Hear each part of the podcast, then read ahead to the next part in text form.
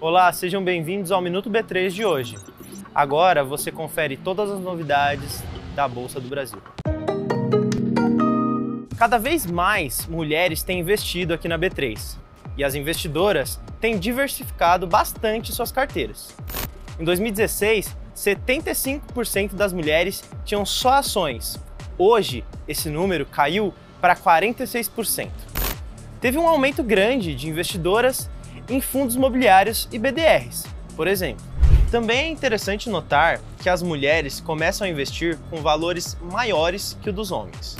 Enquanto o primeiro investimento dos homens é de 44 reais, o de mulheres é de R$ 62.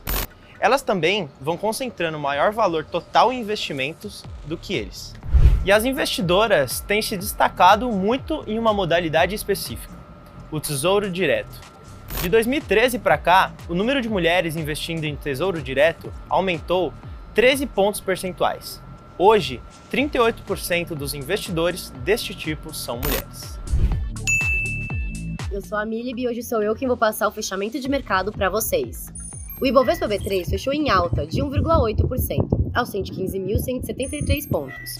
A empresa com melhor desempenho do dia foi a 3R Petroleum, com alta de 13,46%.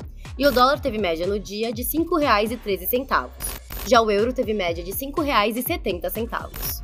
O Minuto B3 vai ao ar de segunda a sexta, no B3 Cast, o nosso podcast que está disponível nas principais plataformas na tvb3.com.br e nas nossas redes sociais.